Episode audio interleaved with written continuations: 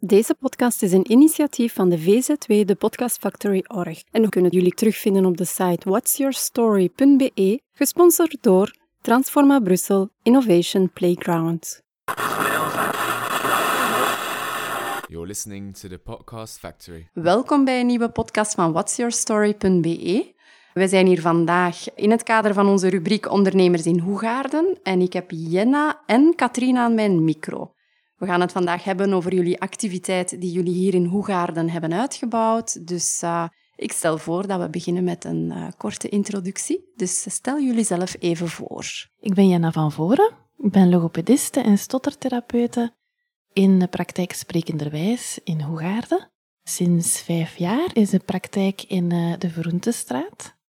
En sinds twee jaar ben ik met Katrien onderweg om het project Groei en Afstemming in de wereld te zetten. Ja, en ik ben Katrien Belmans. Ik ben uh, kinder- en jongerenpsychologe en gezinstherapeute. Ik werk in een praktijk in Roosbeek bij Verbinding in Verlies uh, als psychologe. En hier vanuit de praktijk, samen met Jenna, hebben wij twee jaar geleden effectief groeien in afstemming in het leven gezet. Dat is eigenlijk ontstaan vanuit onze eigen zoektocht als mama, nadat we zelf kinderen hebben gekregen zoeken, hoe doe je dat nu eigenlijk, opvoeden. We hebben allebei wel wat achtergrond in het werken met kinderen en ouders. Maar het zelf opvoeden van uw kinderen is toch nog iets anders. En in die zoektocht heel wat opleidingen gevolgd, elkaar tegengekomen en twee jaar geleden in coronatijden gezegd, kom, wij gaan gewoon zelf groeien in afstemming in de wereld zetten. En wat bieden jullie nu net Wij hadden oorspronkelijk het idee om mensen lokaal samen te brengen. Dus mensen, ouders die elkaar ontmoeten in een crash, in een kinderopvang of op een school of op andere plaatsen. Jonge ouders die kinderen hebben, om hen samen te brengen en met hen te groeien naar meer afstemming in de opvoeding. Omdat corona daar was, hebben we dat moeten herdenken en zijn we met online trajecten gestart, die eigenlijk nu nog steeds lopen. Dus je kunt nog altijd online bij ons trajecten volgen we verdiepen die wel. Het is niet alleen filmpjes bekijken online, maar we gaan echt met die mensen aan de slag en in de diepte om echt hun groei te kunnen mee ondersteunen. Daarnaast hebben we nu ook wel al het laatste jaar wel wat zaken live kunnen doen. Hè? Ja, we hebben in, uh, dat is dan niet in deze regio, maar in samenwerking met Huis van het Kind in Huis op den Berg ons traject live laten doorgaan. En dat blijft ook wel ons idee of wens om hier in Hoegaarden ook lokaal live een aantal ouders samen te kunnen brengen om ons traject echt live te doorlopen met de mensen. We merken dat die nood ook wel heel hoog is bij de ouders zelf. Gaat het dan puur over een infosessie dat je dan geeft? Of is het echt een, een trainingspakket? Of hoe moet ik dat nu concreet zien? Ja, we hebben eigenlijk aan de hand van zes thema's onze cursus, training, vorming, ik weet niet hoe ik het juist moet noemen, maar aan de hand van zes thema's nemen wij mensen mee in het afgestemd opvoeden. Dus wij gaan het opvoeden vanuit verbinding met de kinderen, het steeds verder kijken dan het gedrag van onze kinderen, en naar de noden van de kinderen, de gevoelens van onze kinderen, de ontwikkelingsmijlpalen van onze kinderen, onze eigen noden en behoeften als ouders, en daar het complex samenspel tussen.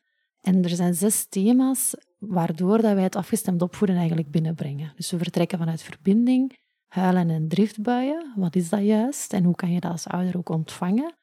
Democratische discipline. We willen een stukje verschuiven van het straffen en belonen en uh, de kinderen ook disciplineren of begrenzen, maar op een liefdevolle manier in verbinding met onze kinderen. Spel en ontlading is ook een thema. Slapen is een thema. En zelfzorg, omdat er bij ons als ouder ook van alles gebeurt van binnen. En dat het ook zoeken is wat wij nodig hebben om op een rustige, liefdevolle manier in interactie te kunnen treden met onze kinderen. En die zes thema's, die doorlopen wij eigenlijk met de ouders aan de hand van vormingen, maar ook ervaringsoefeningen, opdrachten, manieren om daar samen stil bij te staan, om hen echt dat afgestemd opvoeden daarin mee te nemen. En om een beetje weg te blijven van de quick fixes. Hè. Mijn kind wil niet eten aan tafel, daar kun je heel wat korte antwoorden op geven, die de eerstvolgende keer aan tafel wel zullen werken. Maar om weg te blijven van die instant oplossingen, die op lange termijn het niet doen, is het ook echt een traject. En beginnen we ook echt met verbinding. Wat is dat en hoe, hoe werkt je daaraan? En wat neemt je daaruit mee voor concrete situaties aan tafel of een moeilijke slaper? Het bouwt ook echt op. Niets staat los van elkaar. Dus, ja. Maar de doelgroep zijn voornamelijk de ouders. Klopt dat? Ouders, Met dan aan het einde van de rit uiteraard het kind. Maar ja, jullie gaan het in verbinding met de ouders om te Ja. begrijpen wat hun noden zijn en wat het Ja. antwoord is dat jullie daarop kunnen bieden. Ja, en wat we hebben zien gebeuren in Heist op den Berg bijvoorbeeld, is dat die ouders ook heel veel hadden aan elkaar. Aangezet vandaar, aangezet vandaar, heel veel erkenning bij elkaar en ook dat is heel sterkend. Die richten dan ook een WhatsApp-groepje op en die spreken af in de speeltuin achteraf, ook als ons traject al lang gedaan is. Dus dat laat wel echt iets ontstaan zo. Ja, en ouders en ook wel andere opvoedverantwoordelijken. Ja. Dus er zijn ook altijd wel ehm, mensen van de kinderdagverblijf bijvoorbeeld, of in het onderwijs. Ehm, dus iedereen die een, een opvoedkundige rol heeft ten aanzien Ja. van kinderen.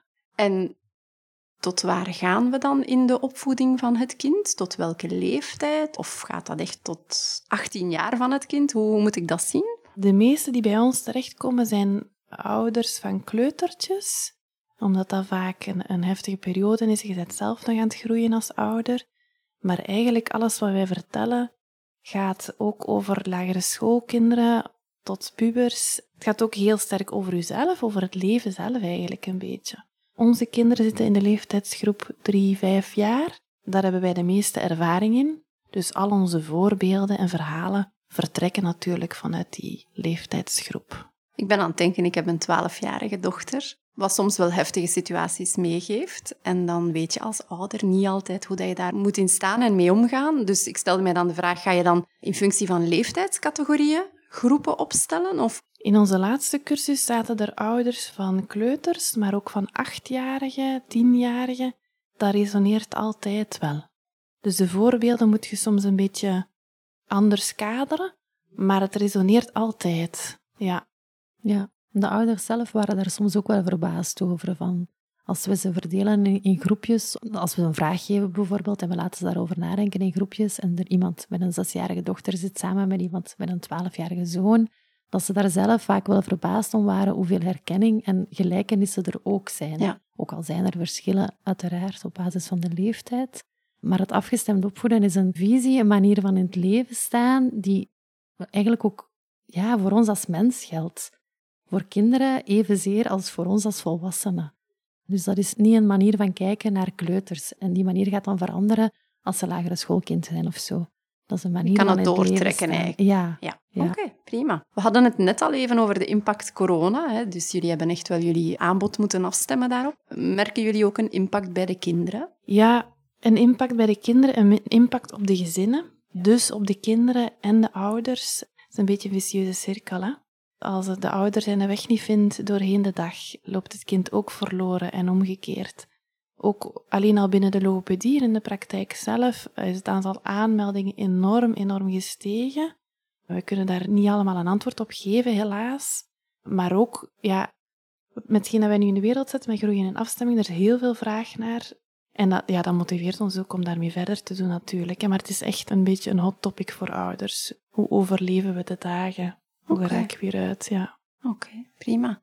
De situatie vandaag naar de financiële crisis toe, heeft dat een impact op jullie activiteit? Niet dat wij direct op dit moment voelen, nog niet. nee. We proberen ook daarin af te stemmen, natuurlijk. En te zoeken wat er kan, wat er nodig is. Ja, Ja, ik hoor het meer achter de schermen voorlopig, dat mensen wel zoekende zijn in welke opleidingen of welke verdiepingen voor mezelf als ouder ga ik in investeren. De crisis is er voor iedereen. Een online traject volgen, ja, is daar geld voor? Kiezen we daarvoor op dit moment? Ja. Ja, dat zijn natuurlijk wel vragen die mensen bezighouden. Hè? Ja. Oké. Maar ook daarin ja, zoeken we wel naar manieren om het laagdrempelig genoeg te maken en ook toch wel aan onze eigen financiële situatie ook te denken. Absoluut. De balans moet er zijn. de balans uiteraard, moet er zijn, Ja, ja. oké.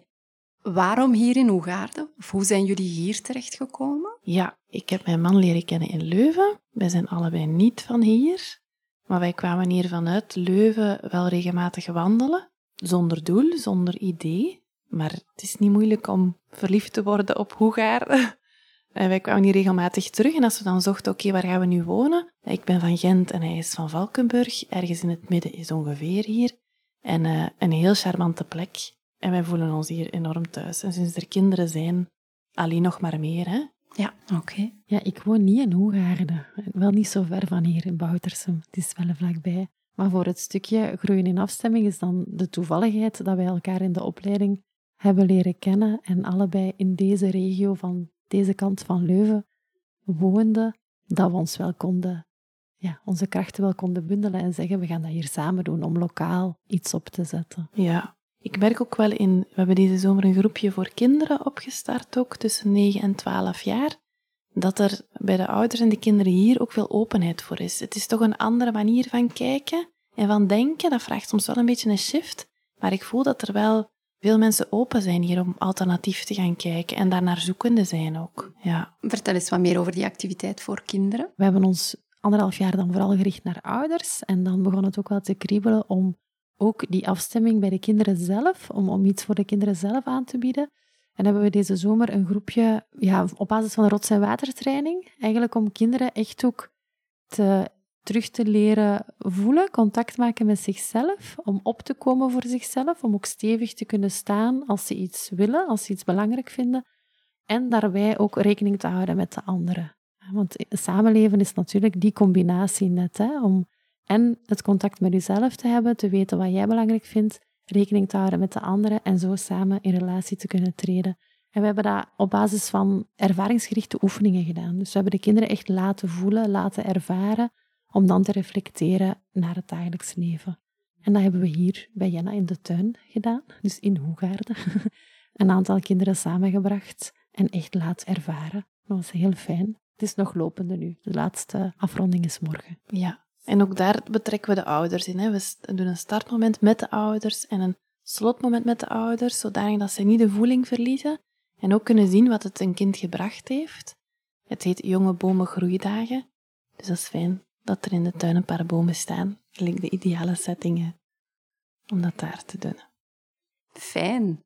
Dus zowel de ouders als de kinderen kunnen op dat vlak bij jullie terecht. Zeker. Super. Oké. Naar de activiteiten zelf, hè, dus nu zijn jullie twee jaar samen bezig. Is er misschien een grappige anekdote die jullie kunnen toelichten? Iets dat jullie altijd zal bijblijven? Uh... zijn vooral zo de... Ik kan euforisch worden als we een traject hebben afgerond en we horen hoe levensveranderend het soms is. Ja, het is vooral... Ik, ik ervaar zoveel warmte van ouders, ene keer ze doorlopen hebben. Dat geeft zoveel energie en zoveel voldoening, omdat je echt ergens hebt kunnen een steentje verleggen zo. Hè? En daarmee zijn niet alle problemen van de baan, hè? maar ze voelen zich weer in control, om het zo te zeggen. Ze hebben een breder kader, ze hebben erkenning gevonden bij andere ouders en je brengt mensen samen. Persoonlijk is dat voor mij echt hartverwarmend. Ja. Het is wel zo, hè? als je zwanger bent, staat iedereen met goede raad. Uh, ja.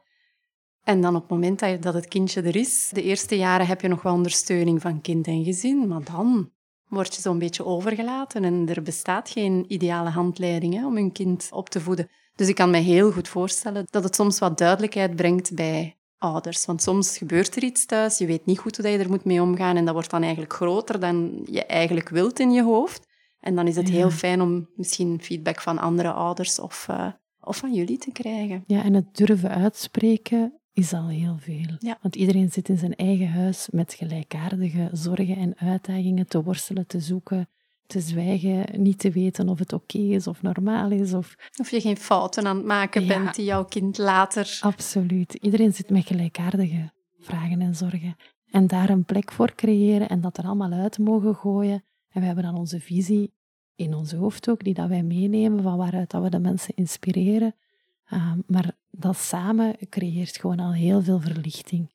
De ouders echt ook wel terug meer zelfvertrouwen voelen. Ja, voilà. Daarom breekt het vaak aan. Hè? Dat is zoveel waard om dat te kunnen creëren. Baseren jullie op een bepaald model? Of is het echt een visie die jullie zelf hebben uitgewerkt, waar dat jullie als ervaringsdeskundigen eh, een beetje achter staan? We vertrekken vanuit het afgestemd opvoeden, in de wereld gezet hier in Vlaanderen door Jurgen Peters. En Jurgen Peters baseert zich voor een groot stuk op Aware Parenting van Aleta Solter. Zowel Jurgen heeft een boek geschreven, Kinderen zijn geen puppies, als Aleta Solter heeft een aantal boeken geschreven. Er zijn heel veel elementen geïntegreerd, dus het is heel erg verrijkt geweest met lichaamsgerichte invalshoeken. Hechtingstheorieën. Ja, familiesysteem, ideeën. En dat is al een hele verzameling die bijdragen aan die visie. En wij voegen ook onze eigen accenten toe. Nu met rots en water en zo ook. En uh, er staan nog wat cursussen gepland die we gaan geven. Er staan er ook altijd gepland die we zelf volgen. Dus dat wordt alleen maar een, een rijker verhaal. Hè? Ja. Hoe komen de mensen bij jullie terecht? Hoe kunnen ze jullie terugvinden? We hebben een eh, webpagina, groeieninafstemming.tinkefik.com. En daar staat eigenlijk al onze informatie gebundeld, zowel over de oudertrajecten als over eh, het kinderaanbod, de jonge bomengroeidagen. Ja, dat is allemaal te vinden op onze webpagina. Wij zijn ook actief op Facebook en Instagram onder onze naam. Op Facebook althans onder onze naam. Op Instagram is het uh, Katrien Groeien in Afstemming of Jenna Groeien in Afstemming. En daar posten wij ook regelmatig herkenbare voorbeelden van onze eigen kinderen, die mensen dan inspireren en via die weg eens verder gaan kijken naar onze cursus. Dus het is een beetje via verschillende wegen. Hè? Ja. Dus als mensen met jullie in contact willen komen, gaan ze gewoon eens kijken op de website of op de Facebook of Instagram-pagina's. En kunnen ze via die kanalen een mailtje sturen of misschien telefonisch contact opnemen? Ja, zeker. Als jullie even terugkijken op het afgelopen traject dat jullie gedaan hebben, waar zijn jullie het meeste trots op? Dat het iets is dat op zichzelf bestaat en dat mensen echt een duwtje in de rug geeft, waar ze echt mee verder kunnen. Dat het een, een pakketje is, dat het geen quick fix is, een EHBO-koffertje, maar echt iets dat u voedt en doet groeien als ouder en als mens en dus ook uw kinderen. We hebben ook nog heel veel plannen en ideeën voor nieuwe dingen. Absoluut. Maar tot nu toe is het vooral dat wat dat mij betreft. Ja, en ik, sluit daar zeker bij aan, wat dat de inhoud ook betreft. En waar ik zelf daarnaast ook wel trots op ben, is dat we het ondernemen op dat vlak, um, wat gestart zijn in coronatijden, en twee jaar nu, en dat we ook dat proberen te doen op een manier in afstemming met onszelf en ons gezin. Dus op onze manier, op ons tempo en zonder dat we daar bepaalde voorschriften in volgen van hoe dat je eigenlijk goed moet ondernemen of snel kan groeien of zo, groeien wij op ons tempo en in afstemming met onszelf. En gaan wij niks in de wereld zetten dat niet goed voelt, dat niet doorleefd is, waar wij niet zelf 100% achter staan.